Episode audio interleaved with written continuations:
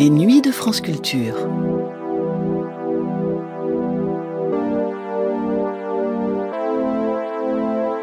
Les nuits de France Culture, une mémoire radiophonique. À quoi ressemblait la bande FM dix ans après son ouverture aux radios libres Que restait-il de leur esprit frondeur, du vent de liberté qu'elles avaient fait lever sur l'Hexagone? C'étaient les questions abordées dans le quatrième volet de la série dans laquelle, en 1991, Andrew Orr revenait sur les 20 ans de radio qui venaient alors de s'écouler. Interrogés dans cette émission, beaucoup de ceux qui, comme Antoine Lefébure, Jean-François Bizot, Thierry Planel, Jean-Marc Fonbonne ou Jean-Yves Lafesse, avaient été des acteurs de première ligne de la guerre des ondes et de l'émergence des radios libres, faisaient à quelques nuances près le même constat d'une normalisation, d'un formatage de la bande FM aux antipodes des espoirs, des enthousiasmes qu'ils avaient jetés dans l'aventure radiophonique des années 70-80. Où était passé le désir de création, d'innovation, le goût pour la provocation et la découverte, la recherche de la poésie, dont la radio peut être porteuse, à l'heure où dominait sur la modulation de fréquence un marketing caressant massivement les auditeurs dans le sens du poil, en pensant panel et cœur de cible. Au terme de cette série, qui posait au fond la question de savoir ce qu'était la radio et ce qu'elle pouvait être, c'était bien l'idée qu'elle était toujours et encore à inventer qui s'imposait. Et dans ce dernier épisode, de la plus jolie des manières, Andrew Orr disait lui-même pourquoi il aimait tellement la radio, pourquoi, même après le désenchantement, il ne cessait pas de l'aimer et de croire en elle. Cause toujours Tu m'intéresses, quatrième et dernière émission, Dès que tu fais E, ça va zapper, ou la bande FM de 1985 à 1991, le temps du lissage et du polissage, une émission diffusée la première fois le 21 juin 1991 sur France Culture. En guise d'avant-propos. Vous êtes euh, claveciniste, vous êtes professeur de, de clavecin. Ah, je croyais que vous étiez claveciniste. Pas du tout. Ah ouais. Écoutez. Non, non, je suis surtout flûtiste. Je fais, je fais du clavecin, mais c'est très Direction facile. et clavecin. Oui, mais dites pas Écoutez, que je il faut quand même pas mettre des Mais- trucs. Mais dites pas que je suis claveciniste. Je suis Bon. surtout flûtiste. Bon, alors, je reprends. Je fais pas des concertos de Vivaldi. euh, Je ferai pas des concertos de Oui. Vivaldi au clavecin. Petite histoire de Mon micro. métier, c'est flûtiste d'abord. Bon, allez, stop. Palestrina, c'est celui qui a fait des madrigaux euh, et des messes euh, en suivant les consignes du, du Concile de Trente. Et ce, ce pauvre madrigal de Non, Malestri... en de- suivant les consignes. Les Vous avez dit, vous avez dit les conciles. consignes. Vous avez dit les consignes, Pardon. oui. Vous reprenez, allez hop. Euh, Bon, euh, on sort de là. non, non, parlez pas en même temps. Parle, Dieu, ça me fait chier vraiment. Mais non, parce que, écoutez, euh, euh, attendez, attendez qu'on ait fini, parce que on peut pas parler deux à la fois sur- euh, dans un micro. Ça, c'est une règle fondamentale.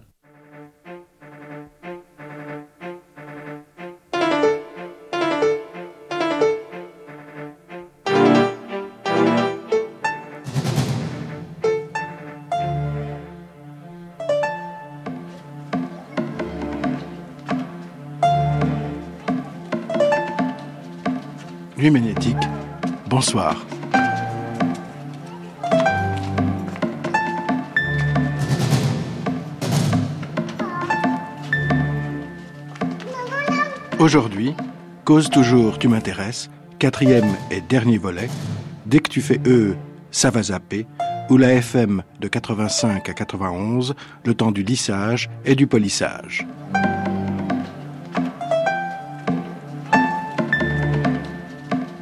Michel Créis, Catherine Lagarde, Sabine Maillot, Bruno Sourcy et Andrew Orr.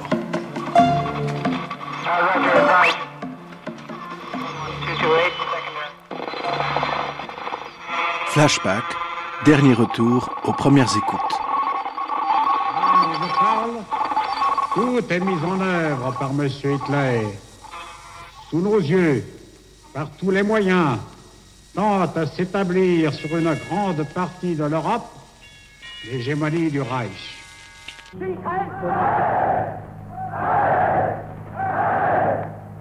Cette anarchie.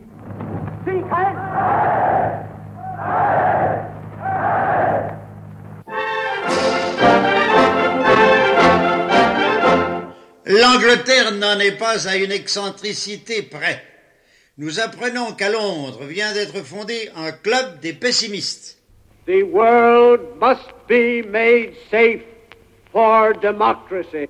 Ce soir, veille du 14 juillet, il n'est pas une pensée française qui ne soit pour la France seule.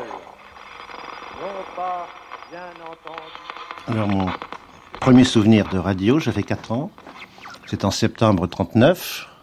Euh, mes parents étaient revenus d'Afrique chez mes grands-parents et il y avait un poste de radio qu'il n'y avait pas avant. Jean Thibaudot. Et mon premier souvenir, c'est le jour où de la déclaration de la guerre ou de l'ordre de mobilisation générale, où tous les adultes étaient là, réunis dans une salle à manger et écoutaient la radio et ne parlaient plus, ne bougeaient plus, certains pleuraient et, et c'est mon premier souvenir.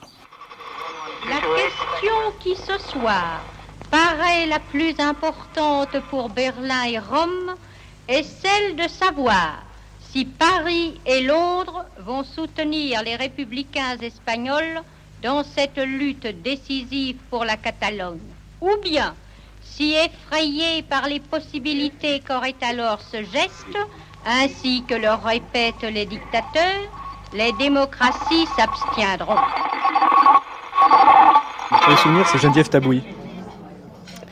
Et je devais avoir, je devais avoir 5 ans à peu près, je me souviens, c'était mon, ça devait être le dimanche, et moi j'écoutais ça à la fois fasciné et totalement apeuré par cette voix qui venait, euh, je ne sais, je ne sais d'où, j'imaginais comme ça, ça faisait penser à la sorcière. Michel. Pour moi directement l'archétype de la sorcière, avec cette voix qui disait Attendez-vous à savoir, avec une petite voix chevrotante et qui faisait des imprécations, mais c'était comme ça quelque chose à la fois fascinant et, et un peu terrifiant. C'était presque magique. J'aperçois d'ailleurs euh, une sorte de remue-ménage qui s'effectue là-bas euh, à l'entrée du tunnel d'où doivent déboucher les coureurs. Je m'écarte un peu vers le milieu de la pelouse pour avoir un meilleur recul et pour voir. Et je vais vous laisser entendre l'acclamation qui va monter ici de ce vélodrome, dans ce vélodrome, à l'adresse des premiers rescapés de ce 35e Tour de France qui vont pénétrer sur cette piste. Attention, on a sifflé, les têtes se penchent, les, les se on rêve dix fois plus à la, à la, radio. Moi, je sais pas, je me souviens de Georges Briquet, euh, je me souviens du Tour de France, j'écoutais le tour, les arrivées de Tour de France. Euh, puis c'était des, des, gens qui avaient un talent, un bagou. Euh, Tandis que là, aujourd'hui, qu'est-ce qu'ils font? Ils commentent, quoi. Louis Charles à, à cette époque-là, ils racontaient. Le tunnel et Corrieri, qui est réputé bon sprinter puisqu'il a déjà gagné une étape, va avoir porte à faire avec Lucien Tesser qui l'a voulu lui aussi cette étape et qui va essayer de remporter une nouvelle victoire pour l'équipe de France. Un coup de pistolet vient de retentir et la cloche sonne, les voici.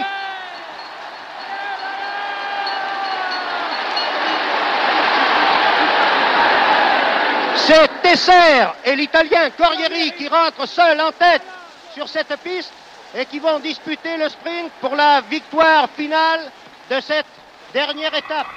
D'abord, il parlait beaucoup plus et qu'il y avait de la part de celui qui commentait une sorte de d'engagement personnel, c'est-à-dire que le type qui commandait le foot ou qui commentait euh, le cyclisme, il était sur le terrain et il était euh, sur le vélo. C'est-à-dire qu'il n'y avait pas de pseudo-objectivité. Il y avait une sorte de... Si la France jouait, le type, il était dans l'équipe de France et il ne cherchait pas à trouver des qualités aux adversaires. Donc on avait l'impression d'y être nous aussi. Quoi. C'était une sorte de chose euh, où comme il n'y avait pas cette idée d'objectivité, une chose à ce point à la première personne qu'on vivait à l'intérieur de ses émotions, ses cris, euh, ses révoltes. Un beau crochet du gauche de, de Cerdan qui envoie encore un crochet du droit un peu, un peu plongeant. Mais véritablement, Sandiouf a l'air d'être blême de peur encore. Et en ce moment, il prend des crochets du gauche, du droit à la figure et il tombe, lamentable comme un pantin désarticulé, appuyé là-bas contre les cordes. C'est un pauvre homme en ce moment qui entend peut-être à peine tout juste compter 5, 7, 8, 9. Il se relève à peine au moment où l'arbitre contre 10. Et c'est la fin. C'est véritablement une victoire glorieuse et sensationnelle de plus au titre de Marcel Marc Garcia. C'est plus que de la musique dans ma tête. Euh, il faudrait que je me gratte la tête, ça ressortirait. Mais c'est vrai que c'est devenu comme de la musique, quoi. Si, si je me force, il y a des noms qui vont ressortir. Euh, Euh, mais c'est agréable, tiens, de se dire que aujourd'hui c'est c'est plutôt un son dans la tête, c'est et que les les noms se sont un peu envolés. Je me souviens simplement de l'ambiance de tout ça, quoi. En gros, quand j'ai 18 ans, c'est 68, donc là aussi, il y a une espèce de chose qui bascule. Puis les barricades et comment ça a été euh, euh, transmis par, euh, par, les, par les radios et particulièrement par, par Europe 1 RTL. Et ce que je me souviens, c'était d'un Jacques Paoli, toujours très, qui ramenait tout ça à des choses un peu plus raisonnables et qui calmait au fond ces jeunes reporters absolument qui vivaient quelque chose d'extraordinaire. C'est ça, c'est de Paoli que je me souviens qui essayait toujours de calmer le jeu, de dire mais vous êtes sûr, calmez-vous, rappelez-nous. Et les policiers répliquent avec des grenades lacrymogènes. Nous sommes derrière, les gardes mobiles, ça pleut dans tous les sens. C'est épouvantable, ce sont des dizaines, des centaines de cailloux, de pavés qui volent maintenant. Des voitures sont rebrouillées. Aïe la vache, pousse-toi. Dans la main, il y a deux voitures, trois, quatre voitures qui sont retournées. Des, des grilles d'arbres. Des grilles d'arbres qui jonchent la rue. Les policiers chargent maintenant les manifestants. Là, sur le boulevard Saint-Germain, il y a un tas de sable, mais je viens le voir juste devant moi un policier qu'on emmenait. Moi j'étais là-dedans, je comprenais absolument rien. Et au fond, euh, la radio a été. euh, j'étais. euh, quand, Mike quand ça a démarré euh, l'occupation de la Sorbonne, moi j'étais à la bibliothèque de l'Institut pédagogique de la rue d'Ulm. On nous a dit qu'il fallait aller. On est venu nous dire que les, les flics étaient à la Sorbonne. J'y suis allée comme tout le monde. Et je ne pouvais pas comprendre ce qui se passait. Et la radio m'a apporté une quantité d'informations en ligne directe qui m'ont donné une dimension de ce qui était en train de se passer et un recul de fait que simple euh, petit électron dans, dans la masse des étudiants, je n'avais pas les moyens de, de comprendre et de prendre distance.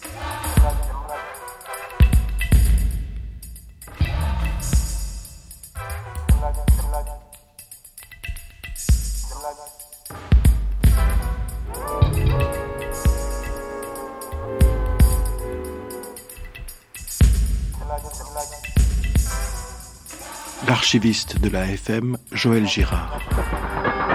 Première c'est France Inter, après tu as Radio euh, JDL ou euh, tu as, tu as les radios arabes, tu as euh, Radio Libertaire, tu as Radio TSF, tu as FIP, tu as des petites radios, je sais pas le nom, enfin là le nom comme ça te les donner.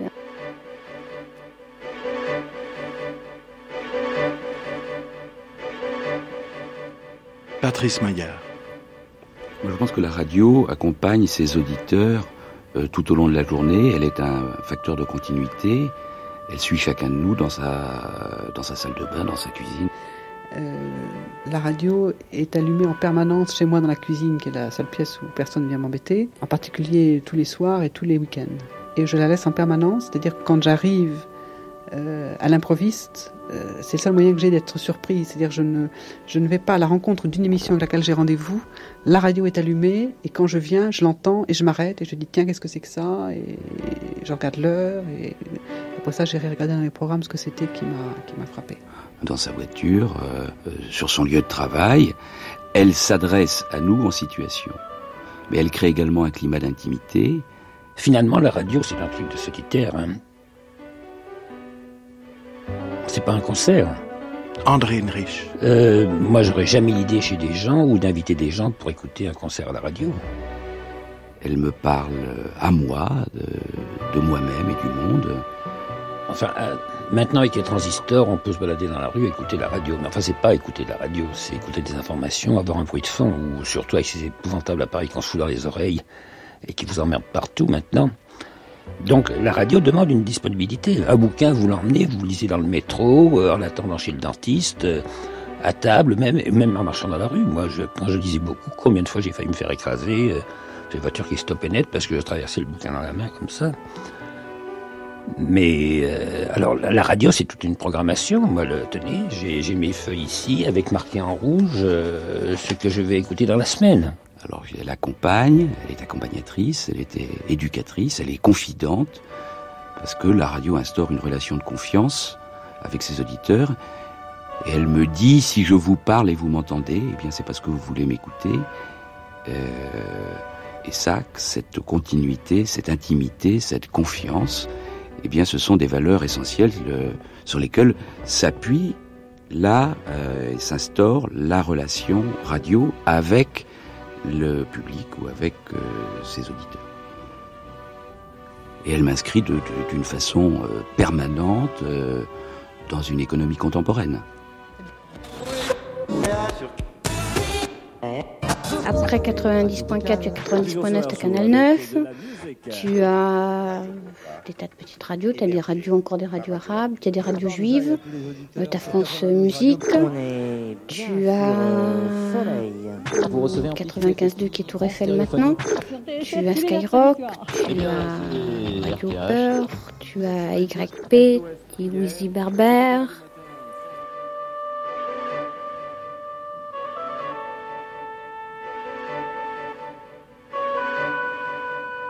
Éric de Rugy, directeur média, CLM, BBDO.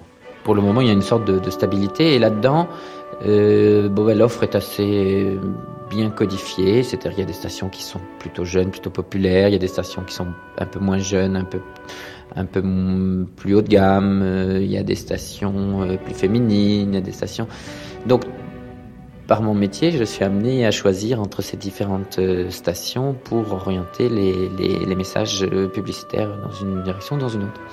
Donc je crois qu'il y a toujours une, il y a toujours une, euh, ce type de, segmentation. L'intérêt de la radio d'ailleurs, c'est qu'on peut viser les gens à un moment très précis, contrairement au magazine, à l'affichage ou ma foi les contacts, on ne sait pas quand ils ont lieu. La radio, par définition, on peut tomber pile. Alors si on vend du martini ou des cacahuètes, on peut viser l'heure de l'apéritif, par exemple. Si on a du café, on peut viser l'heure du petit déjeuner ou l'heure du café. Ce que donc peu d'autres médias peuvent, faire. Donc ça, c'est une concomitance qui est, intéressante pour un média planeur.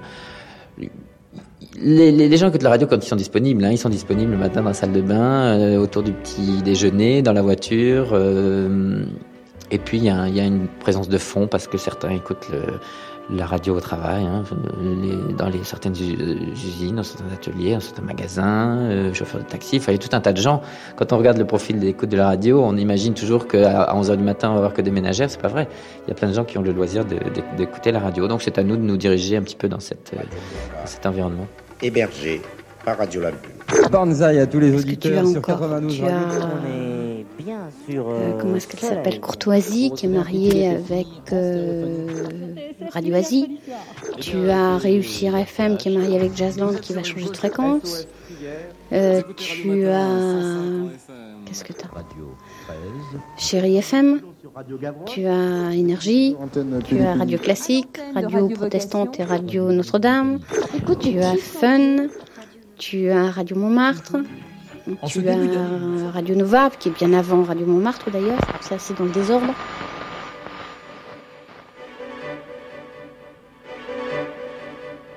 Jean-François Bizot. La radio fait un peu comme la télé, quoi. C'est-à-dire que c'est pas des,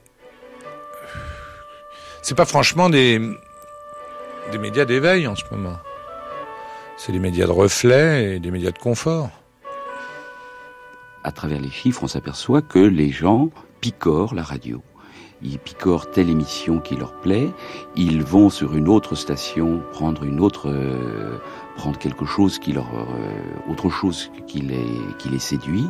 Euh, ils vont aller euh, peut-être dans l'après-midi sur un sur un réseau sur un réseau musical et puis vers 16h ou 17h eh bien ils retourneront s'amuser avec une émission comme les grosses têtes euh, bon voilà ils font leur menu à travers cette offre radio qui les a euh, qui est à leur disposition et puis en fin d'après-midi ils peuvent aller sur une station euh, plus culturelle, euh, ils peuvent aller. Bon, c'est, on, se sert, ils, ils font leur shopping. Tu as RMC, tu as Europe 2, tu as RFM, tu as Europe, euh, euh, RTL, Europe 1, Nostalgie, Max, euh, comment s'appelle France Info, Maximum. Euh, et puis tu as Radio Lucrèce, Radio Paris, et puis de temps en temps des pirates. Radio 13. Alors vous êtes toujours sur Radio Gavroche Banzai à tous les auditeurs sur 92 Radio. On est bien sur euh, Soleil. Vous recevez Amplitude FFI en stéréophonie. Sur TSF tous les mercredis soirs. On, on est dans un dans un domaine commercial qui euh, qui réclame un minimum de, de de performance, d'analyse, etc., etc. Euh, Je crois que les difficultés, c'est que d'abord les l'offre s'est fortement éclatée. Euh, donc euh, euh, les mesures d'audience ont toujours une certaine, un certain décalage par rapport à la réalité. Et euh, avec l'éclatement, on arrive à, à trouver des entités d'écoute qui sont faibles. Euh, des stations comme euh, Radio Classique ou, euh, ou IFM ou Radio Nova ou tout ça, sont des, ce sont des ou les radios thématiques, Radio Beurre, etc. Ce sont des faibles niveaux d'écoute, donc, qui- donc il est quasiment impossible de, de, de cerner l'auditoire et encore moins les habitudes d'écoute dans la journée, euh, du moins avec la précision nécessaire en média planning. Donc on, on est forcé à une, à une sorte de, de conformisme euh, qui consiste à aller vers les plus grandes parce que ce sont celles dont les mesures sont les plus fiables et qui, ont des auditoires les plus typés, des moments d'écoute les plus typés. Donc euh, euh, on élude la difficulté, mais c'est peut-être un petit peu dommage, d'abord parce qu'on ne favorise pas la pérennité des stations un petit peu plus aventureuses, alors que notre métier ne dit pas forcément qu'on doit uniquement investir dans les grandes stations. Les valeurs françaises, je vous le rappelle, terminent en hausse de 0,59% à la Bourse de Paris pour France Info. Radio vocale. Vous êtes sur une gauche. SOS prière. Mais j'en oublie, hein.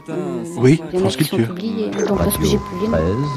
Alors vous êtes toujours sur Radio Gavroche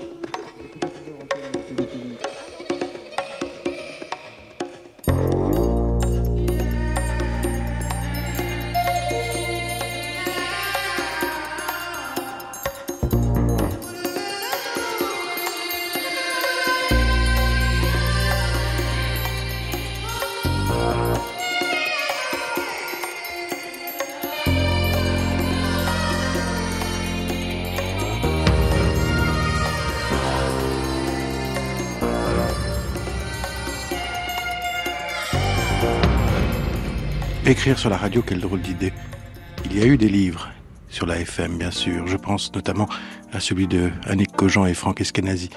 Mais quel regard froid, quel regard institutionnel, quel regard juridique. Où sont les programmes? Peut-être du côté de Télérama, chez Catherine Portevin, chef de rubrique. Radio libre ou radio euh, ou pas libre, on s'en fout. Ce qui est important, c'était que c'était des radios privées. Donc c'est en fait la logique commerciale qui a, qui a prévalu.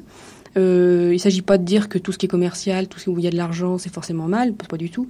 Sauf que ça, euh, le- je crois hum, il y a beaucoup de rythmes qui, ont, qui en ont été induits, en particulier la brièveté, euh, pour, pour pour les radios les plus euh, professionnelles, entre guillemets. Euh, donc la brièveté des formats, euh, on ne pouvait pas parler de plus de deux minutes, et encore deux minutes c'était déjà beaucoup, euh, euh, des choses comme ça. Quoi. Il fallait toujours euh, répéter 50 fois les trucs, sinon les gens comprenaient pas. Il fallait dire dix fois qu'on était sur énergie, sinon on n'était pas sûr qu'on était sur énergie, bien que c'était celle qui émettait le plus fort. Enfin, beaucoup de choses comme ça, d'habitude, qui ont certainement réjailli sur le service public et sur les radios en général, dans leur obsession de la rapidité. Et aujourd'hui, si France Info est né, euh, outre son format, euh, enfin sa, sa, sa préoccupation de l'information euh, rapide, euh, c'est pas par hasard que c'est arrivé à ce moment-là. Euh, ça, a été, ça a été créé par quelqu'un qui était vraiment un journaliste qui était passionné d'info, donc ça c'est une chose, mais aussi euh, par, des, par des gens qui écoutaient beaucoup les radios privées, je crois, vraiment, parce que pour, av- pour avoir euh, inventé un format comme celui-là, euh, il faut forcément avoir écouté la bande FM, enfin en tout cas ça se coller à ce rythme-là. Je crois que en, en euh, 78, c'était impossible d'imaginer France Info telle qu'elle est Le aujourd'hui. taux de l'argent au jour le jour a perdu un peu plus d'un quart de point. Il est revenu au-dessous de 10% au niveau moyen de 9, 11 16e pourcent. Et grâce à tout cela, les valeurs françaises, je vous le rappelle, terminent en hausse de 0,59% à la Bourse de Paris pour France Info. Jean-Pierre Gaillard.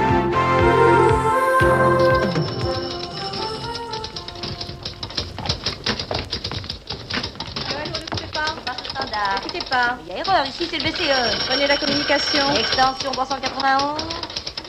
Mesdames, messieurs, je suis chargé d'une mission assez étrange. D'abord, je me présente. Je m'appelle. Oui, enfin, je- mon nom n'a aucune importance. Je suis radio-reporter. Preneur d'interviews, accoucheur de grands hommes, annonceur de grandes choses. Enfin, bref, vous voyez le genre, Mais, donc, je voudrais bien qu'on fasse un peu moins de bruit. Les machines à écrire, les téléphones, les huissiers, les portes, la paix. Ouais, bon, qu'est-ce que je vous disais Euh, Ah oui, une mission bizarre. Oui, oui. Ah, un drôle de boulot. Je dois, figurez-vous, amener au micro, ben oui, Louis XIV, le grand, le seul, l'unique, enfin, le roi. Le roi. Je trouve que c'est plutôt bien. Euh, qu'Europe 2 et France Info euh, soient arrivés en gros en 86-87 et aient pu démontrer que en FM on pouvait faire quelque chose qui marchait et qui n'était pas forcément un truc. euh, allez, on va essayer d'être gentil. Pour les jeunes et en dessous de la ceinture, quoi. Euh, c'est fonctionnel. Une radio comme France Info, c'est bien. Euh, euh, c'est une radio, il y a l'info. Alors après, on peut toujours penser qu'on pourrait la faire mieux, qu'on pourrait la faire de façon plus luxueuse, qu'on pourrait y apporter du commentaire. Peu importe. Il y a là une offre de radio qui est extrêmement claire. C'est de l'info 24 heures sur 24. Là, bon, et ben ça c'est utile pour les gens parce que les gens ils ont besoin euh, de savoir qui c'est qui a gagné euh, le match de foot euh, hier soir, par exemple. Bon, alors eh ben, il faut, s'ils envie de la réponse, c'est agréable de savoir qu'ils peuvent allumer euh, une radio et qu'on va leur donner tout de suite l'info. Et pour ceux qui aiment la musique, euh, on va dire mettons classique, c'est agréable de savoir que on va allumer telle radio et puis que même il y en a des nouvelles comme radio classique. Bref, que, par rapport aux, attentes du public, on puisse trouver comme ça des, radios, on va dire précises, formatées, quoi. Et, France Info, c'est d'autant plus satisfaisant que on finissait par se dire que bon, il y avait la radio généraliste qui était en fait euh, des radios, euh, si on veut faire des comparaisons avec la presse, c'était Le Monde. Et la FM, c'était Pif Gadget. Et moi, j'aimais pas du tout cette comparaison. Et c'est ça, le discours officiel que mes patrons et, euh, et les luxembourgeois avec qui j'ai pu discuter m'ont tenu. J'ai toujours moins discuté avec Radio France, mais bon, quand même. Mais c'était, mais je sais aussi que c'était en gros ça le- le- le- le- l'analyse. C'est la FM, c'est pas très sérieux comme forme de radio, quoi. Et moi, ça m'a toujours déplu parce que je crois que la radio, c'est la radio, quoi, et que ce soit euh, euh, que ça se fasse dans une salle de bain euh, avec des, euh, des platines posées sur des, des cajots ou que ça se fasse euh, avec des enceintes sophistiquées, du matériel étalonné, c'est toujours la radio. C'est c'est pas ça qui est important. C'est c'est comme aujourd'hui en FM, beaucoup beaucoup de gens pensent que euh, la radio c'est euh, c'est le matériel, c'est le logiciel de programmation. Tu parles, c'est les gens, c'est ce qu'on y met dedans et, ça c'est- tout ça est indépendant. Et France Info c'est d'autant plus satisfaisant que ça a enfin démontré que quelque chose de sérieux, qui n'était pas de la musique, qui était donc du discours de l'info, euh, ça pouvait aussi être un succès. Et quel succès? Donc tout ça est bien. Et ça m'amuse de voir que des gens qui sont à la, tête de la direction d'information, de radio euh, extrêmement sérieuse ou de chaîne, euh, se sont moqués de l'arrivée de France Info en disant bah, oui, mais ça c'est, comprenez, c'est pour recycler. c'est l'assistance sociale de Radio France. ils savent pas quoi faire de mauvais journalistes, alors ils leur font faire une radio comme ça, ça marchera jamais. Et tu parles.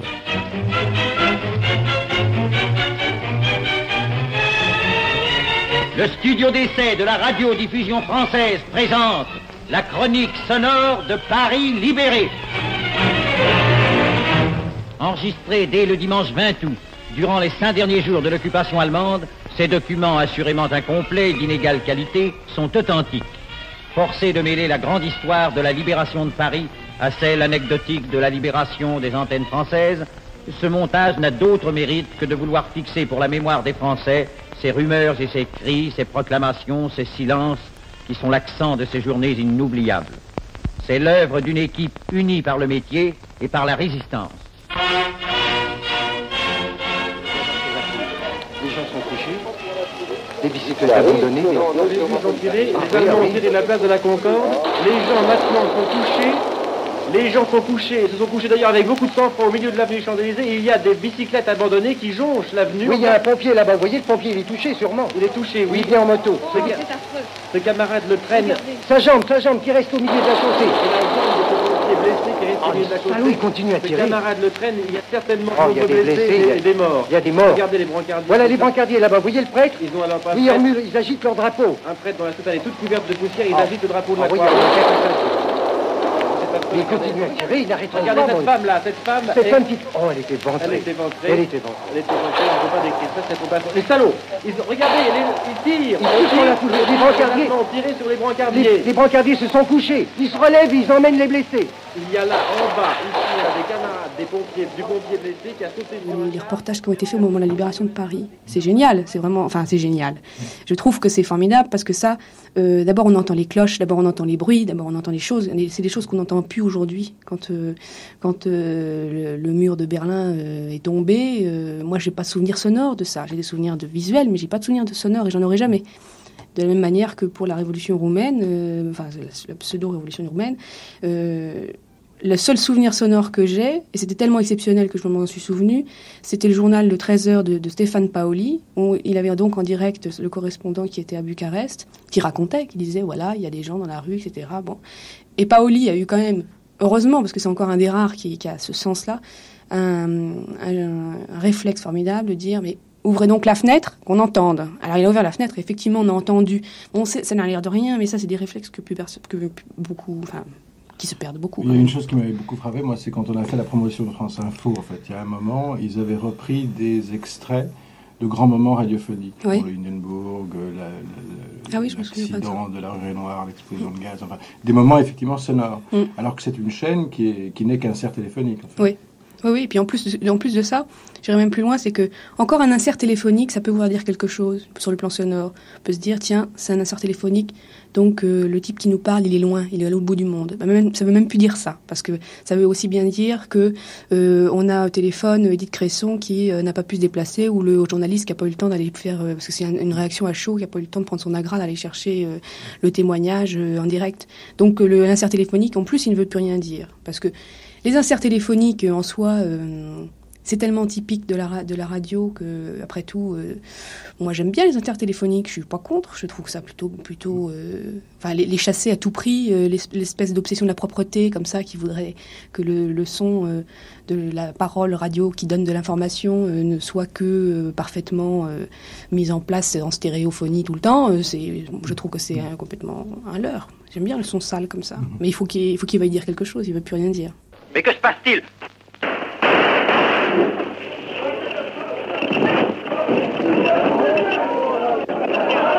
Messieurs, un attentat. Il vient y avoir un attentat, un homme avec un revolver vient de tirer sur, sur Laval. Mes chers amis, il vient de se passer une chose terrible. Un homme se trouvait à l'angle du portail, dehors, là, et a attendu le moment précis où le cortège officiel sortait et a, a tiré un coup de revolver, cinq coups de revolver, vous les avez sans doute entendus, dans le dos absolument de M. Laval et de M. Déa qui venaient de franchir le seuil. J'ai vu M. Laval avancer encore de deux ou trois mètres, se, se por- porter la main à sa poitrine, entrouvrir son veston et dire « Je suis touché, je suis touché ». La minute est épouvantablement bouleversante. Janine Peset. Il est certain que maintenant, la, la voix du journaliste prime sur euh, le reportage, et ça, je trouve ça euh, vraiment regrettable. Je m'en suis d'autant plus aperçu en faisant ce travail-là pour le Salon du patrimoine. Donc les correspondants de guerre depuis, euh, depuis la dernière guerre jusqu'à nos jours, depuis que le magazine Vécu euh, n'existe plus, on a de moins en moins de sons. C'est-à-dire que le journaliste vous dit ce qu'il voit, le commente, mais le son lui-même, on ne l'a pas. Ou alors il interviewe quelqu'un euh, de très important, un étranger, et il parle dessus en surimpression tout le temps, tout le temps, tout le temps. Donc la voix de la personne n'existe plus.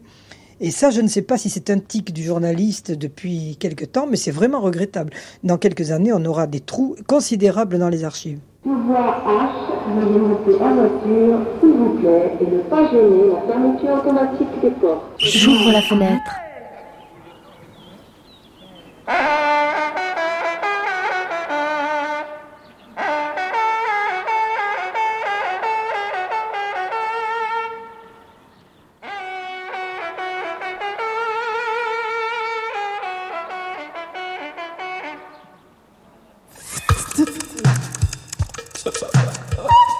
J'écoute le monde. Il n'y a plus qu'une seule émission à, à France Inter aujourd'hui où on entend des, de- des, des, des sons de reportage, euh, des gens qui parlent dans la rue, avec des bruits de motos qui démarrent et qui couvrent la première phrase, et c'est pas grave. Bon, c'est la l'émission de Mermet. Le, je me souviens plus du nom, là-bas si j'y suis, ça Là, en en- qui est placé à un horaire. Et autres, ça. Vécu, ça a disparu. Tabou, ça a disparu. euh, maintenant, ce n'est plus que du, magazine euh, où, tout n'est pas forcément acheté. hein, Il y a des choses intéressantes, mais comment dire C'est plus les mêmes plaisirs. c'est- jamais des plaisirs d'émotion quand, euh, quand, je dis émotion, ça veut dire quelque chose qui tout d'un coup vous rentre dans les oreilles, vous dites ça c'est la vraie vie, je suis concerné. Bon, J'éprouve pas tellement ça en écoutant la, la bande FM. En revanche, des, plaisirs, des petites émotions de, de spectateurs, enfin de, de- oui c'est ça, de spectateurs de ce monde-là qui, grouillent sur une bande FM, ça oui de temps en temps c'est vrai, surtout surtout le soir tard ou la nuit. Euh, je trouve que euh, je, crois encore que c'est une vraie richesse que d'entendre tout d'un coup un, animateur et un, type au téléphone qui discutent pendant trois heures sur euh, qu'est-ce que le monde, euh, pourquoi les gouvernants euh, sont-ils plus méchants que les autres, etc. Enfin, je ne sais pas quoi. Peu importe de, de quoi ils parlent, mais en tout cas, ils peuvent parler pendant trois heures. Il y aura personne qui viendra leur dire quoi que ce soit, et peut-être même qu'il y a des gens qui vont écouter ça pendant trois heures. Ben, moi, je trouve ça tant mieux. Tant mieux euh, que la parole soit libre, tant mieux qu'elle soit libérée sur des petites radios comme ça. Mais je crois que ça, c'est, il faut pas non plus se coucher là-dessus en se disant on a réussi euh, la, libération de l'AFM avec euh, avec seulement ça, parce que ça c'est un phénomène euh, ultra citadin et principalement parisien. Donc, euh, au bout d'un moment, ça va être un certain snobisme, je crois, là, autour de ça. C'est ailleurs. Ah bon Oui, oui. Pas. Non Quand on sort huit jours avec une copine pour aller faire des folies, on n'amène pas son môme. Il faut que vous preniez des vacances, les mamans, là, parce que parce que c'est bien. Et puis, bon, huit jours, le môme, il peut... il peut- il- quel âge il a? 4 ans et demi. À 4 ans et demi. Bon, ben, il a une grand-mère, des grands-pères. Bon, alors, huit jours sans, sans le môme, c'est bien. Alors, euh, il faut que vous preniez, il faut vous régénérer. Je veux dire, c'est pas, on n'abandonne pas son, son enfant parce qu'on part huit jours en vacances. Et il faut vous régénérer, ça va vous faire beaucoup de bien, même que huit jours. Et là, tout de suite après, vous allez revenir belle comme un cœur, toute bronzée. Et là, vous allez rencontrer quelqu'un. Donc je rencontrerai quelqu'un euh, dans la région parisienne, Absolument. pas en vacances. Non, pas en vacances. Vous allez, vous partez pour les vacances, vous pour vous reposer. D'accord. Pour euh, faire une petite cure de, de, de santé avec une amie, hein, une copine. Et parce que ça va être comme ça, euh, impromptu, Ah oui. pas prévu. D'accord. Ça va se prévoir un mois à l'avance, pas, pas, pas vraiment avant. Et euh, en rentrant, eh bien, vous avez cette rencontre qui, euh, bah, qui va durer un long moment. Et euh, euh, c'est quelqu'un que je connais déjà ou pas? Non, Non, je connais pas. non. Peut-être vous l'avez rencontré, mais en tout cas, il n'y a rien eu entre vous. Ah bon Pas de radada. Donc ça peut pas être le père de mon fils, évidemment. Non, il- non, vous ne retournez pas avec le père de votre enfant. Eh ben j'espère. Au revoir, à très Alors, bientôt. Absolument. à bientôt. Au revoir.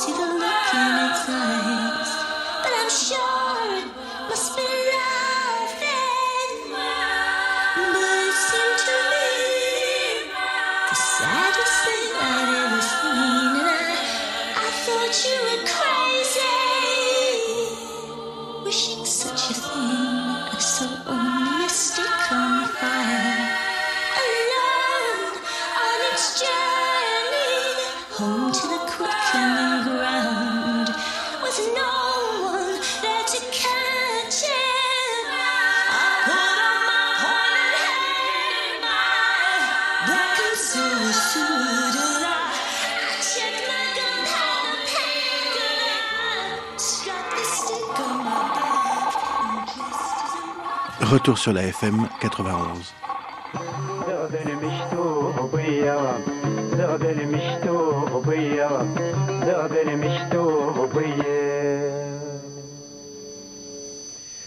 Vous êtes toujours à l'écoute de Radio Tiwizi sur la fréquence 96.4 et notre numéro de téléphone c'est le 47 20 02 05. Koton Siwil, Okozitsa Werim Aursin Aursmus.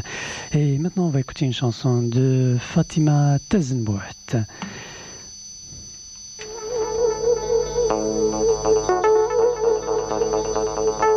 Et donc, dans, ce- cette interview, ils vont vous présenter leur euh, association et les raisons qui les amènent à penser que mieux vaut rentrer que de rester faire l'immigration en France comme leurs euh, parents.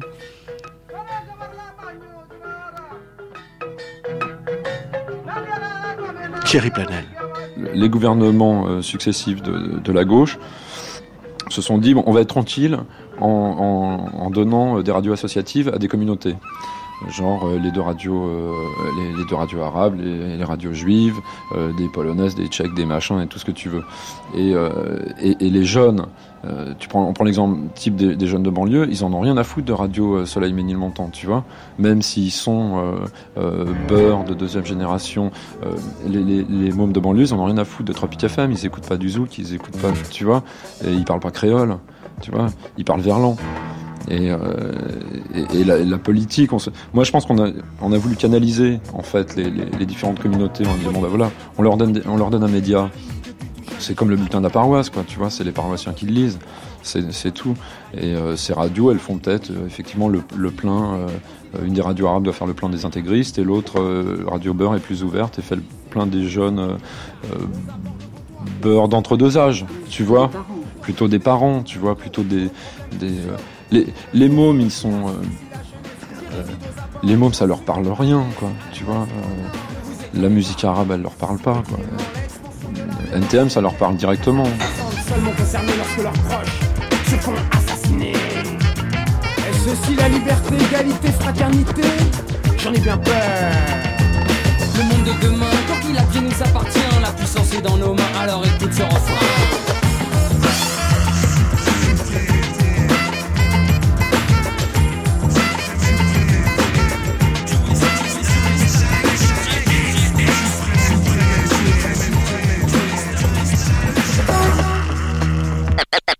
Everybody on Radio Nova, we got one side. Chose promise, chose due, ce qu'on vous avait annoncé tout à l'heure, Dynasty Zulu Funk, en vous rappelant que Madge.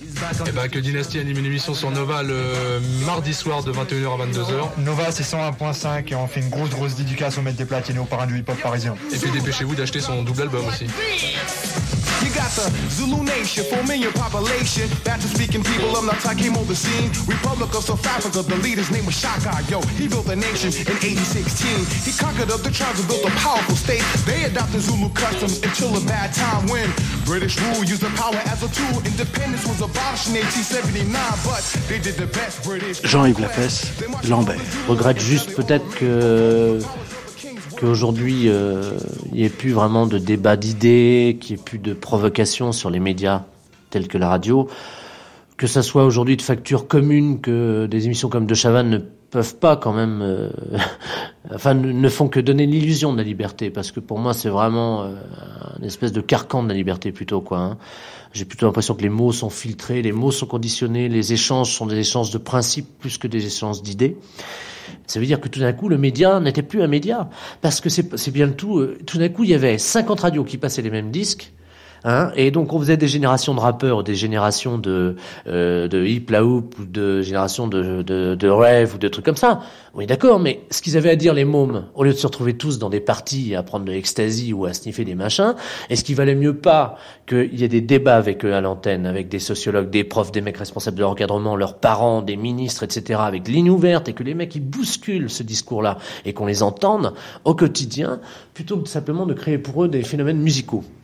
Tu vois, aujourd'hui, la FM, euh, tu n'entends plus que. Malheureusement, tu n'entends plus rien.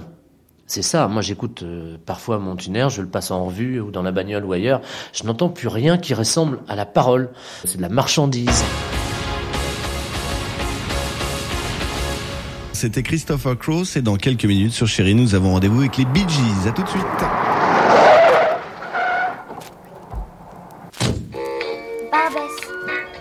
Bienvenue chez Joe.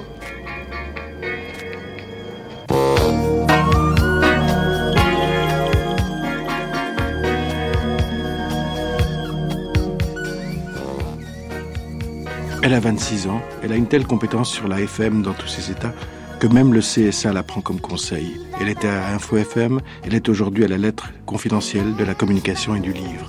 Myriam Arabe. Disons que les seules qui m'ont marqué, euh, c'est les radios commerciales parce que euh, leur discours est clair.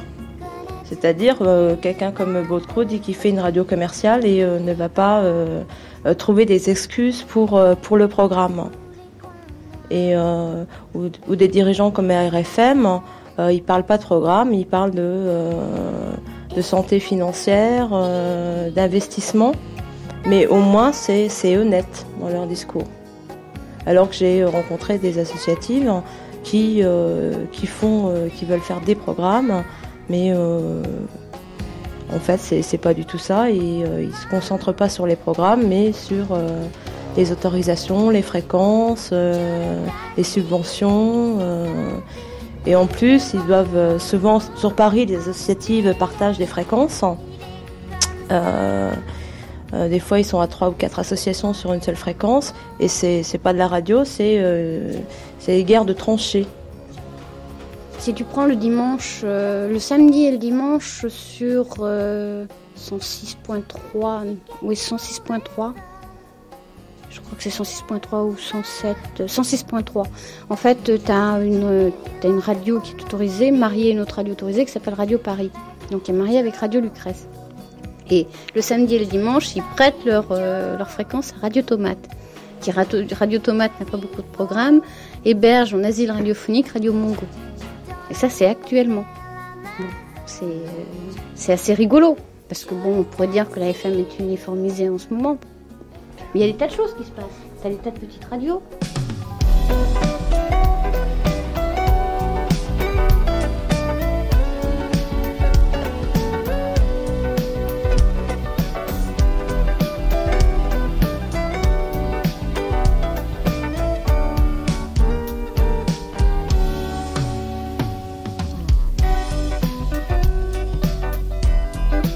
Réussir FM 99.6, 8h36 minutes. Voici tout de suite l'émission Le Top des informations professionnelles.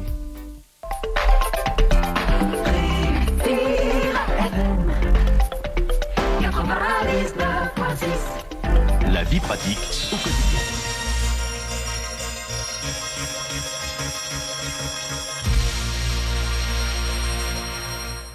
ข่าวประเทศเขมร ประธานสภารัฐบาลพนมเปญเยี่ยมยามปารีสข่าวจากปารีสท่านเจียซิม ประธานสภาแห่งชาติเขมรซึ่งได้ถึกถือว่าเป็นผู้มีอำนาจเต็มของรัฐบาลพนมเปญได้แสดงจุดประสงค์เสริมความพัวพันกับประเทศฝรั่งเศส หลังจากที่ทานได้พบพ่อสนทนากับท่านโฮลองดีมา รัฐมนตรี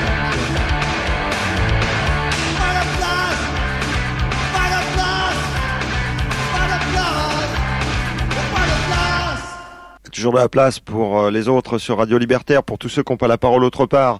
On continue, je vous rappelle d'abord le numéro du studio, 42 62 90 51. Euh, bien, il n'y a pas que les flics de l'AFPIP euh, qui euh, ont distribué des tracts cette semaine. L'AFPIP, c'est un syndicat d'extrême droite euh, donc qui règne à l'intérieur de la police. Et oui, et oui, et oui, ils Eh oui, aussi eh oui, De eh toute oui, manière, eh on oui, Christophe Boursier. L'accueil que l'on peut recevoir dans certains commissariats. J'écoute toujours la radio, oui. Je l'écoute. euh, et J'écoute toujours euh, les radios entre guillemets libres. Très souvent, je zappe, je me promène d'une radio à l'autre, et c'est désolant. Lorsqu'il y a eu la guerre du Golfe, par un vieux réflexe atavique, je me suis mis à écouter toutes les radios, et les radios ne disaient rien. C'est-à-dire qu'au mieux, elles, euh, elles retransmettaient la FP audio, mais euh, les radios arabes, par exemple, n'étaient absolument pas en direct de Bagdad. Finalement, c'était les radios juives qui étaient plus en pointe, parce que eux étaient en direct de Jérusalem quand il y avait des attaques, les, deux scuds. Donc eux, effectivement, ont fait un travail là intéressant à ce niveau-là. Mais dans l'ensemble, on, on pouvait qu'être très très déçu, puisque justement la richesse de- des radios libres dans le temps, c'était que par rapport à un traitement d'information, elles apportaient euh, comme ça une dimension euh, supplémentaire, euh, dans la mesure où il y avait beaucoup de radios de communauté. bon, mais c'est plus le cas. Quand il y a eu par exemple les les, les, les, les problèmes de l'Arménie en Union soviétique, la fréquence arménienne, moi j'ai trouvé, a été très faible. J'attendais des duplex d'Erevan, puisque quand même les Arméniens se faisaient massacrer, euh, et il n'y a rien eu. Il y avait des témoignages, mais on sentait qu'ils avaient lu Libé, les témoins. On sentait que, on sentait que c'était pas, euh, ou alors peut-être qu'ils avaient eu au téléphone euh, vaguement un cousin qui leur avait dit quelque chose, mais là effectivement les, les radios libres étaient retombées dans l'endormissement. C'était simple au FM 9h19 minutes. Je vous rappelle que nous continuons à jouer au 47 72 92 01. Les places seront valables pour le mardi 25 juin pour aller voir Phèdre de Jean Racine dans le cadre du Festival de Versailles. C'est un très très beau spectacle avec Catherine Sellers. Je vous rappelle la question.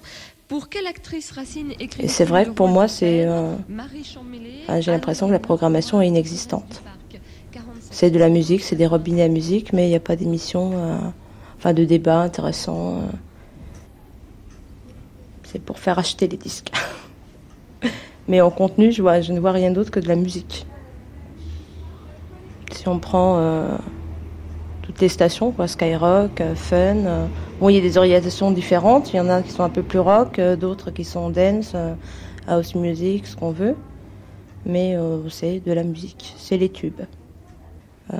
Et moi, je disais souvent, enfin, je sais pas, j'ai euh, j'ai 25, 26 ans, et je trouve pas de radio à ma mesure. Je vois pas l'utilité d'allumer la radio pour écouter des émissions musicales. Je peux travailler, j'ai un lecteur de compact, euh, une chaîne, euh, ça me suffit, je peux programmer. euh, J'écoute ce que je veux. Enfin, ce que je veux, c'est des interviews, des reportages, mais pas de la musique essentiellement.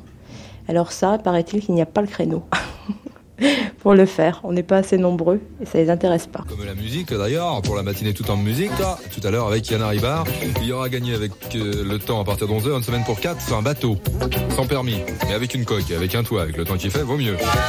À part ça, on se retrouve demain matin, et puis dimanche également, à partir de 10h, c'est le top album jusqu'à 11h30, ensuite le programme de star, dimanche, ce sera Didi Bridgewater. Vous savez tout, vous connaissez la maison, à demain.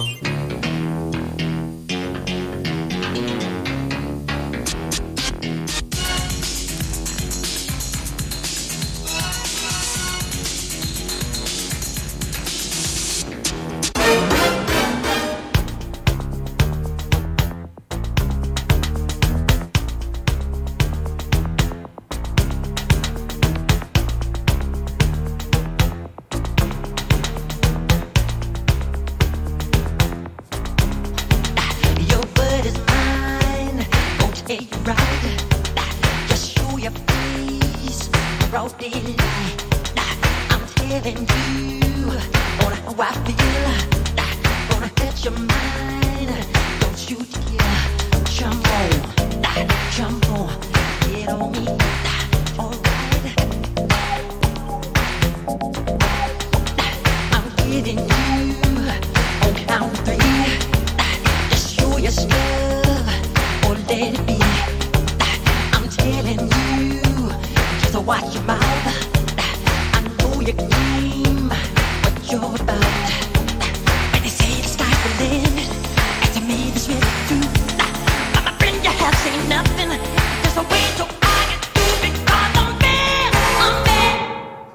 Ça marchait pas, et je dirais après, ça marche pas mieux. C'est juste différent. Ça marche pas mieux parce que euh, du jour où euh, tu permets aux radios de gagner de l'argent, euh, il existe une expérience de la FM américaine qui montre que certains formats fonctionnent et qui sont testés par panel et qu'on donne aux gens ce qu'ils ont envie d'entendre. Et point très. Donc, euh, et qu'une fois qu'on leur a donné ce qu'ils ont envie d'entendre, c'est-à-dire des playlists où il n'y a pas plus de 300 titres, euh, avec que des tubes testés à l'avance, euh, ça finit par euh, influencer, le mécanisme devient fou parce qu'il influence même les maisons de disques qui testent les tubes, euh, enfin les tubes, les morceaux de musique euh, quasiment avant de les produire, ou en tout cas après production, pour savoir s'ils vont mettre du marketing et de l'argent en promo dessus. Donc si, même les maisons de disques font, pas toutes, mais les plus grosses, font ce genre de test avant de décider de pousser un artiste, ça veut dire que bon, euh, c'est un conformisme euh, mécanique au goût du public, c'est très bien, on pourra toujours dire que c'est la démocratie, que le marketing est la parfaite expression de la démocratie. Imagine 30 secondes que le rap euh, n'ait eu aucun débouché. Aucun. Radiophonique. Normalement, il n'en aurait eu aucun, le rap, sur des formats.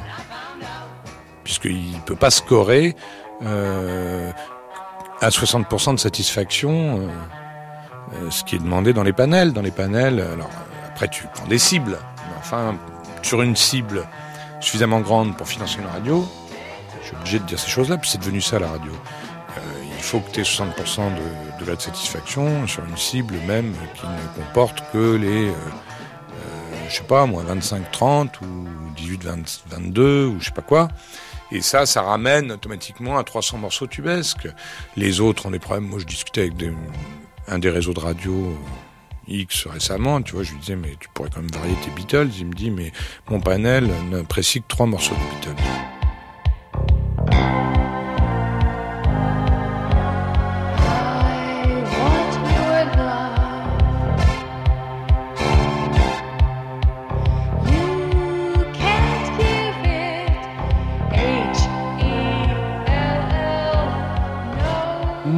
Personnellement, euh, très vite, je me suis heurté à un problème, c'est que pour moi, les radios libres, la radio, c'était un truc de création. C'est-à-dire, c'était euh, à trouver mes disques, faire mes petits montages, dire ce que j'avais envie de dire. Très vite, les radios, c'est devenu, on n'avait plus le choix. C'est-à-dire, soit on était un animateur, on disait des conneries à l'antenne, euh, soit on était forcé d'être dans des formats préétablis, ou de toute façon, on n'était plus maître de ce qu'on disait. Donc moi, très vite, je me suis retrouvé, ça ne m'intéressait plus, parce qu'il faut dire que pour ce que c'était payé, ça valait vraiment pas le coup. Donc c'était soit essayer de se retrouver dans des grandes radios nationales, ça revenait comme avant finalement, euh, soit euh, ne, ne plus rien faire, ou alors évidemment inventer une hypothétique radio. Mais bon, donc euh, été confronté très vite à ce problème-là, c'est-à-dire que finalement, euh, il y a un moment où vers 1985, 86, je me suis aperçu que de nouveau, si je voulais faire des émissions intéressantes, il fallait les faire toc-toc à France Culture, à France Inter et à France Musique ou à je sais pas quoi d'autre, parce que de nouveau c'était refermé. La porte n'a été entrouverte que brièvement. Finalement, elle a été entrouverte de 81 à 85. Et puis après, il y a eu une part de réflexe euh, chez, les, auditeurs qui à la fois comprenaient bien que tout ça était porteur de rêves, d'espoir, de nouvelles formes de mais qui en même temps avaient leurs petites habitudes. Et très vite, on est revenu à un fonctionnement un peu pavlovien. euh, Passe-moi mes tubes préférés, euh, caresse-moi là où ça fait du bien, euh, et m'emmerde pas à me faire réfléchir. Et paf, c'est le début d'Europe 2. Et si tu veux, comme là, il y avait une opportunité en termes de, disons, de cible, parce que les jeunes avaient été captés par euh, énergie, c'était clair.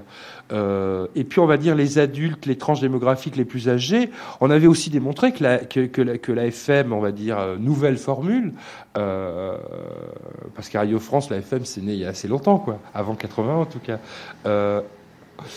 Une, un- une station comme Nostalgie avait démontré que la FM ce n'est pas réservé aux mômes quoi et on pouvait constater que en gros les jeunes adultes ce qui a en gros plus de 30 ans n'étaient pas vraiment captés par la FM donc il y avait là une opportunité à faire une radio on va dire pour ce public là en tout cas un programme. Et l'idée aussi d'avoir à faire parce que c'était une contrainte parce qu'on était une filiale d'Europe 1 non pas un réseau classique mais de se dire non il faut que il faut que chaque station qui va diffuser ce programme ait, euh, ait une action. Et, et c'était pas juste un, ali- un alibi juri- juridique c'était aussi la constatation que pour moi la, la, la, la radio c'est quand même avant tout un truc de communication immédiat euh, c'est le garde champêtre du village. Donc moi je crois beaucoup à l'aspect local donc avoir à faire un, compromis entre nos habitudes d'écoute de radio nationale et euh, des possibilités d'être quand même plus local à travers des, décrochages je me suis dit bon ça vaut peut-être le coup que je revienne à la radio donc euh, mais, mais, mais en même temps, c'est juste sur un exercice de style que,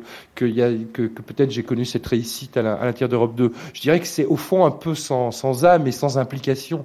Euh, c'est vrai que par rapport euh, à l'espoir qu'a fait naître chez moi l'arrivée de, nouvelles radios avec la FM en 81, euh, le fait de, mener à bien euh, un- une radio en format comme Europe 2, c'est vraiment un exercice de style. C'est vrai que ça, ça, ça remplit une case que je trouve fonctionnelle, ne serait-ce que euh, la dimension euh, produit de la radio, c'est-à-dire c'est aussi quelque chose de futile, c'est aussi un fond musical, euh, c'est aussi pas grand-chose la radio. Ce n'est que de la radio au fond. C'est vrai que c'est porteur de rêves, de plein de choses, que c'est de la communication, mais c'est aussi quelque chose d'un peu utilitaire qu'on peut utiliser la radio, c'est clair.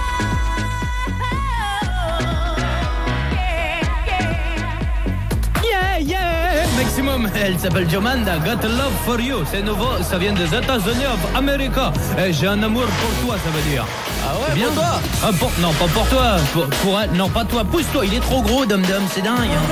C'est trop gros. Retrouvez tous les jours, 24 heures sur 24, vos rubriques préférées. Les rencontres, Toutes les petites annonces. achats, ventes et bien d'autres encore. Le classement du top en transat. Les invités de Transat Magazine. Écrire à vos animateurs et animatrices préférées. Sans oublier les jeux. Je sais que vous aimez jouer, que vous êtes curieux. Alors mesurez-vous, soyez les plus forts. Dès maintenant, tapez 3615. 3615, code RTL.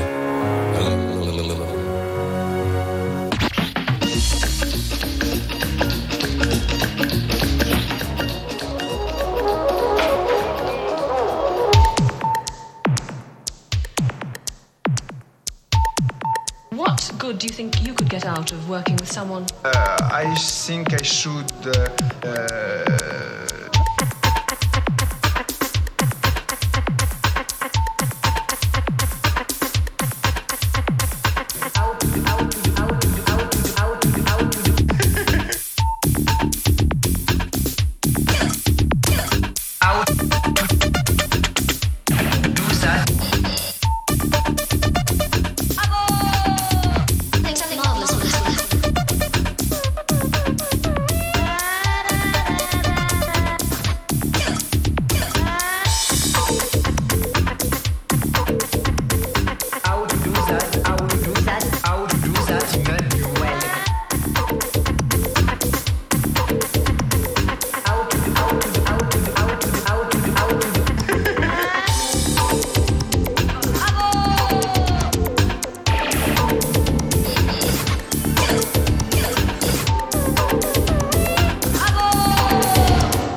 d'animation, on a, ça a peut-être inventé des, mais à ce moment-là, c'est, si ça n'a inventé que ça, c'est dramatique. Euh, ça a inventé les nagis, euh, ça a inventé euh, les faux jaunes, quoi. Tu vois?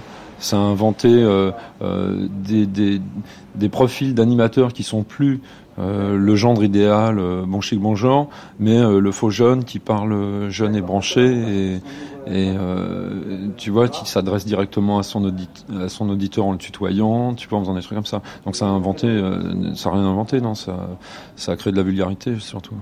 Tout l'espoir que tu pouvais mettre dans, dans la dans les FM, euh, dans la radio libre, de dire ça va inventer un nouveau discours radiophonique, une nouvelle mise en onde et tout ça, c'est zéro quoi. Euh, tu peux, tu te raccroches juste en fait à des expériences de passé. C'est-à-dire que tu peux dire que ici et maintenant a inventé une forme de, radio avec Radio Village et le répondeur téléphonique, que euh, euh, euh, Carbone 14 a été euh, peut-être le plus loin possible dans, l'imposture en matière, de radio, que quoi d'autre? Non, bon, tu peux te raccrocher à, tu à des exemples passés. En même temps, il n'y a plus de répercussions là, quoi. Tu, tu, tu les entends pas aujourd'hui sur les euh, sur les ondes. T'entends pas ça. Non, désespérément, je cherche et j'entends. Non, je ne l'entends pas. je ne l'entends pas du tout.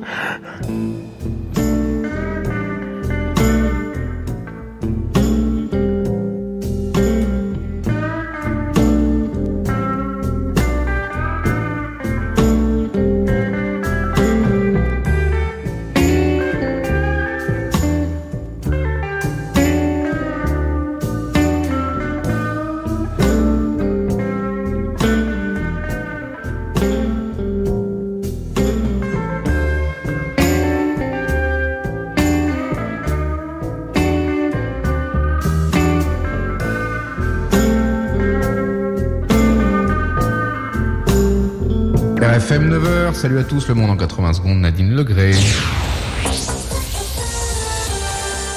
Pablo Escobar s'est rendu, le numéro 1 de la drogue s'est livré à la police. 15h, 16h, c'est du cinéma ou du rock. Voilà. De 16h à 19h, c'est l'une des communautés. Et demain, pour nous, KYWX reprend les émissions demain Ah, matin. bon, bah c'est bien alors. Voilà, à 8h30, euh, enfin les émissions commencent à 7h, mais à 8h30, KYWX sera là. Ben, on poste, alors. Très bien, merci Bonsoir Josette. Au revoir. Bonne soirée, au revoir. Alors maintenant, on voit bien, en, en tout cas, même si j'en écoute pas souvent, je participe souvent à des émissions et je- j'en écoute quand même quelques-unes. Je me rends compte qu'il y a une espèce de, de nivellement. euh, dire que sous le sous enfin, sous le désir et l'appella- l'appellation euh, professionnelle, on s'aperçoit qu'il y a une sorte euh, de rabotage général. euh, C'est-à-dire qu'il y a mon sentiment, mais peut-être je me trompe, c'est qu'il y a moins d'invention, moins de folie, moins de tout, et qu'on est un peu dans une phase de sclérose. Ce qui m'apparaît, c'est que la FM est devenue quelque chose de, totalement très vite euh, inerte. Euh, euh, vous savez, il y avait un mot de Francis Ponge, enfin un texte, un texte de Francis Ponge qui s'appelait La radio, qu'il a dû écrire un peu après la guerre. La radio, il disait à peu près en substance, c'est merveilleux d'avoir su se perfectionner l'oreille à ce point. Et qu'est-ce qui en découle? Tout le flot de purin de la mélodie mondiale.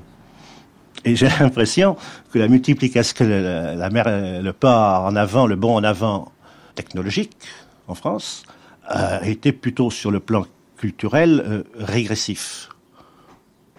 Alors, je ne parle pas de l'aspect euh, sociologique. Euh, Il est possible que certaines minorités, etc., aient besoin, et c'est possible, je ne sais pas moi, de euh, minorités culturelles, ethniques, religieuses, c'est quoi, euh, aient besoin de, bien sûr, ça va de soi, de, de radio. Ça c'est très bien, c'est autre chose. Ça c'est le côté liberté. Moi je parle uniquement de- du point de vue où, je vais, où on peut hallway.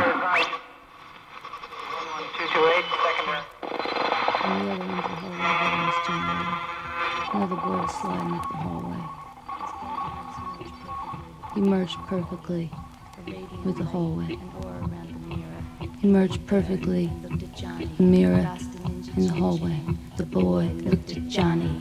Johnny wanted to run, but the movie kept moving as planned. The boy took Johnny, he pressed him against a locker. He drove it in, he drove it home, he drove it deep in Johnny. The boy disappeared. Johnny fell on his knees, started crashing his head against a locker. Started crashing his head against a locker. Started laughing hysterically when suddenly.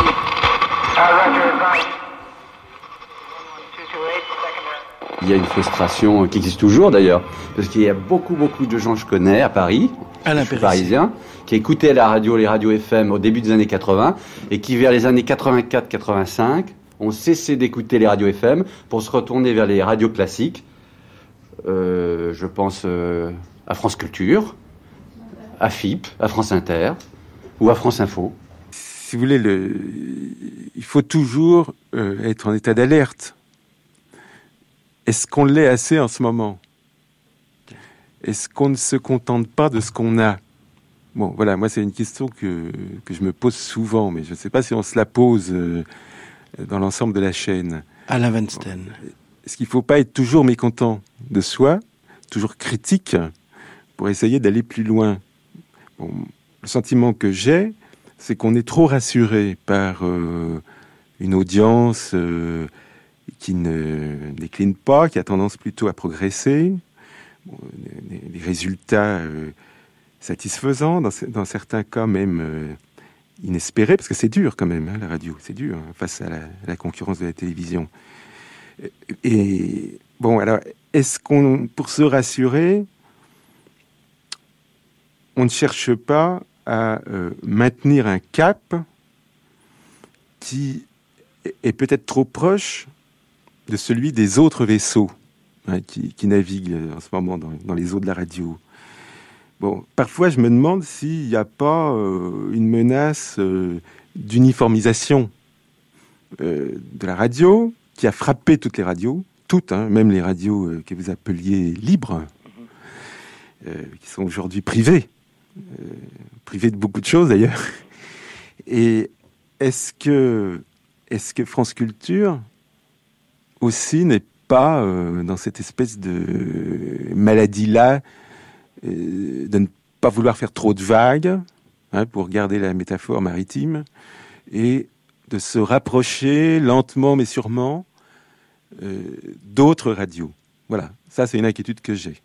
Je pense que France Culture ne peut se maintenir que par l'affirmation de sa spécificité.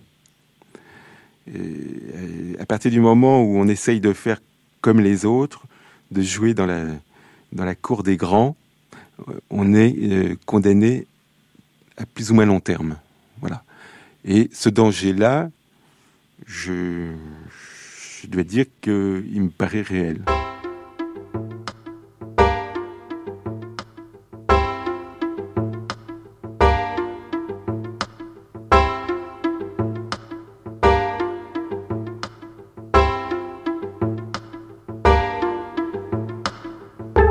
Parents, papito et mamito, super loustic, et ma sœur Tan en TA2. Ça doit être euh, une terminale à 2, à mon avis, ça doit être ça. Puisque qui passe son bac en ce moment. Eh bien, bon courage. Et surtout, surtout, surtout, surtout, surtout, surtout, on ne dirait rien, mais bonne chance quand même. Voici Robotech avec Bernard Minet.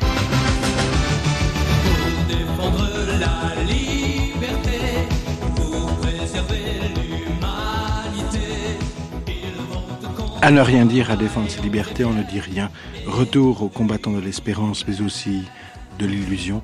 Jean-Marc Fonbonne, Antoine Lefébure. Je veux dire autre chose par rapport à la radio spécifique, parce que je crois qu'il faut faire un distinguo aujourd'hui, notamment dans, l'action de l'État, entre la radio et la télévision. La radio n'est plus dans l'œil du cyclone. La radio n'intéresse plus personne. Bon, Personne. On n'a on a, on n'a pas entendu, on n'a pas lu, on n'a pas entendu dans les deux ou trois dernières années un débat sur Radio France, par exemple. L'État agit par Par à coup, là en ce moment, il est focalisé sur la télévision. Tout le problème, c'est la télévision. Et la radio est une chose oubliée. Qui- donc, qui euh, n'intéresse plus personne. Qui n'intéresse plus personne. Là, la chose c'est tellement banalisé, c'est-à-dire n'importe quel animateur de de, de, de, de, de, de banlieue, etc., a sa petite radio. Il y a même des, des, des maisons de, de, de retraite qui ont leur radio locale, etc. Donc, euh, véritablement, le, le, le- la banalisation a été telle que le pouvoir politique euh, reste complètement focalisé sur la télévision, qui a l'avantage en plus d'être visible et qui euh, donne l'impression d'être beau- beaucoup plus mobilisante, alors que je pense que la radio euh, continue à rester un média extraordinaire et de mobilisation bien plus, bien plus importante, et on s'en rend compte en cas de crise. Moi, je dirais qu'une chose, à la différence de la télévision, qui est probablement euh, encore dans son état d'immaturité euh, Fondamental. fondamentale, probablement aujourd'hui, on peut dire que la radio a trouvé son système de maturité. Mais il faut quand même voir que ça a mis 40 ans.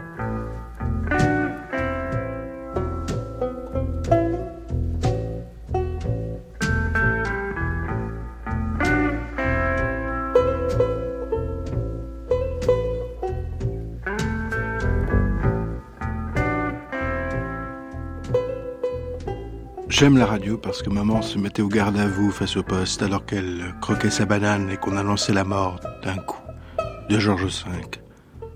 J'aime la radio parce que les Hutches, comme les Duratons, improvisaient au jour le jour la chronique de la low middle class anglaise et que je retrouvais à travers les voix du policeman ou du clergyman ou du milkman mon ordinaire. J'aime la radio parce qu'en Angleterre, dans les années 60, je supposais, j'imaginais, parfois même je sentais qu'entre Douvres et Calais, il pouvait y avoir d'autres complicités qu'économiques, agricoles ou industrielles. J'aime surtout la radio parce qu'ici, je parle de France Culture, mais aussi d'ailleurs, et j'en ai connu des maisons rondes, carrées ou autres, de la BBC à Europe 1, à Radio Nova. J'y ai rencontré des femmes et des hommes qui font qu'aujourd'hui, j'ai une sorte d'équilibre fragile. Ça va pas?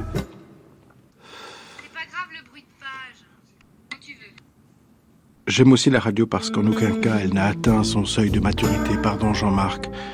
En faisant cette série, et j'en ai vu du monde, je parle de ce qui nous intéresse de cette tranche d'âge qui peut tout entreprendre parce qu'elle n'a pas peur du risque.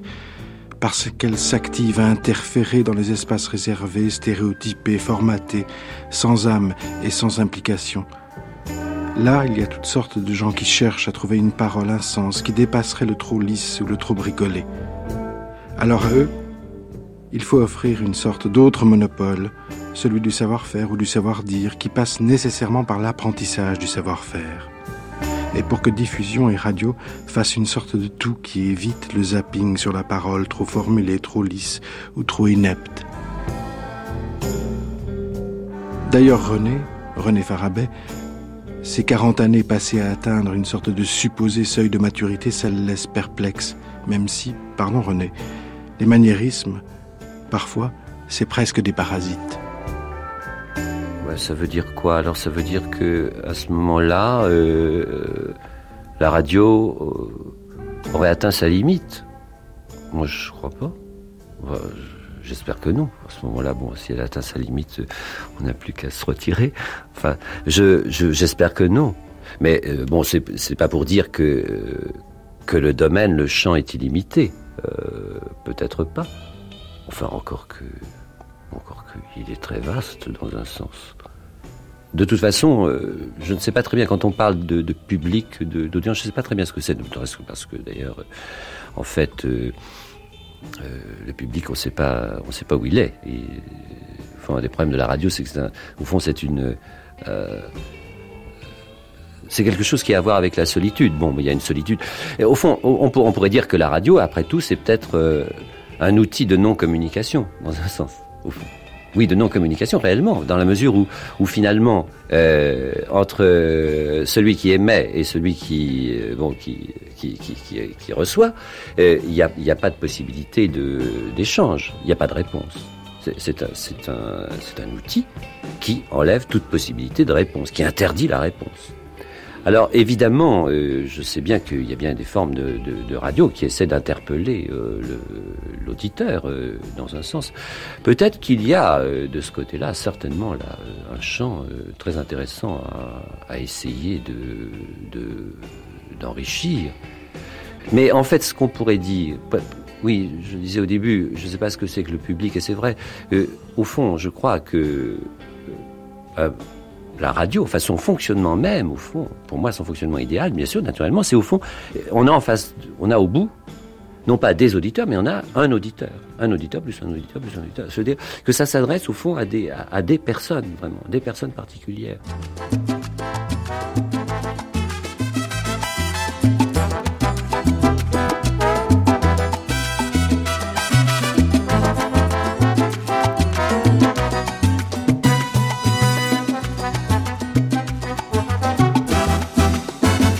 En radio, et tu le sais mieux que moi, il faut quand même que le, type qui est au micro euh, tienne l'auditeur. Il faut qu'il rebondisse, il faut qu'il soit un peu comédien, euh, il faut qu'il ait du rythme, euh, il faut qu'il ait la pêche. Il faut avoir la pêche tout le temps quand tu es devant le micro. Donc, dès que tu fais eux, ça va zapper. Il n'y a rien à faire. Bon, donc tu peux toujours les enlever au montage indéfiniment, les eux puisque tu es censé entendre un type de bonne humeur, en pleine forme, euh, qui n'hésite pas, qui raconte une histoire parfaitement claire, euh, qui t'entraîne, euh, un feuilleton, machin, qu'il a écrit avant, à la rapido en pleine de cône, ça devient comique, d'ailleurs à la limite tu auras peut-être la tendance inverse, c'est-à-dire une radio extrêmement molle, avec des gens très très mous, pour justement que ça soit pas prise de tête. Mais c'est possible aussi. Mais bon, une fois que tu auras du mal à en faire une où tu, seras les deux registres. Ce que je veux dire, c'est que c'est quand même comme un rayonnage de supermarché, et puis ça me plaît pas spécialement de le dire, où, euh, où tu prends du thon, ou du thon à la tomate, ou du thon à la catalane, ou euh, du thon euh, à l'huile d'olive, ou des miettes de thon, ou du thon entier, et puis tu as cette boîte de thon. Puis après, à côté, tu as les sardines, et puis après, tu as les macros. Et puis c'est fini la bande.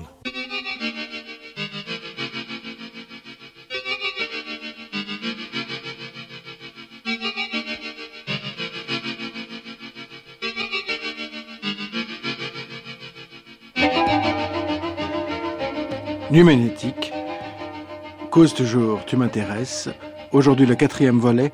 Dès qu'on fait E, ça va zapper, ou la bande FM de 85 à 91. Par euh, Michel Chris, Catherine Lagarde, Sabine Maillot, Bruno Sourcy et Andrew Orr. Ont vécu ou mal vécu la radio formatée Myriam Arabe, Jean-François Bizot, Maïk Chomel, Michel Créis, René Farabet, Marc Garcia, André Heinrich, Joël Girard, Serge Kruger, Jean-Yves dit Lafesse, Patrice Maillard, Gérard Mordilla, Alain Périssé, Thierry Planel, Janine Peset, Catherine Portevin, Éric de Rugy, Louis-Charles Sirjac et Jean Thibaudot. Du magnétique, bonsoir.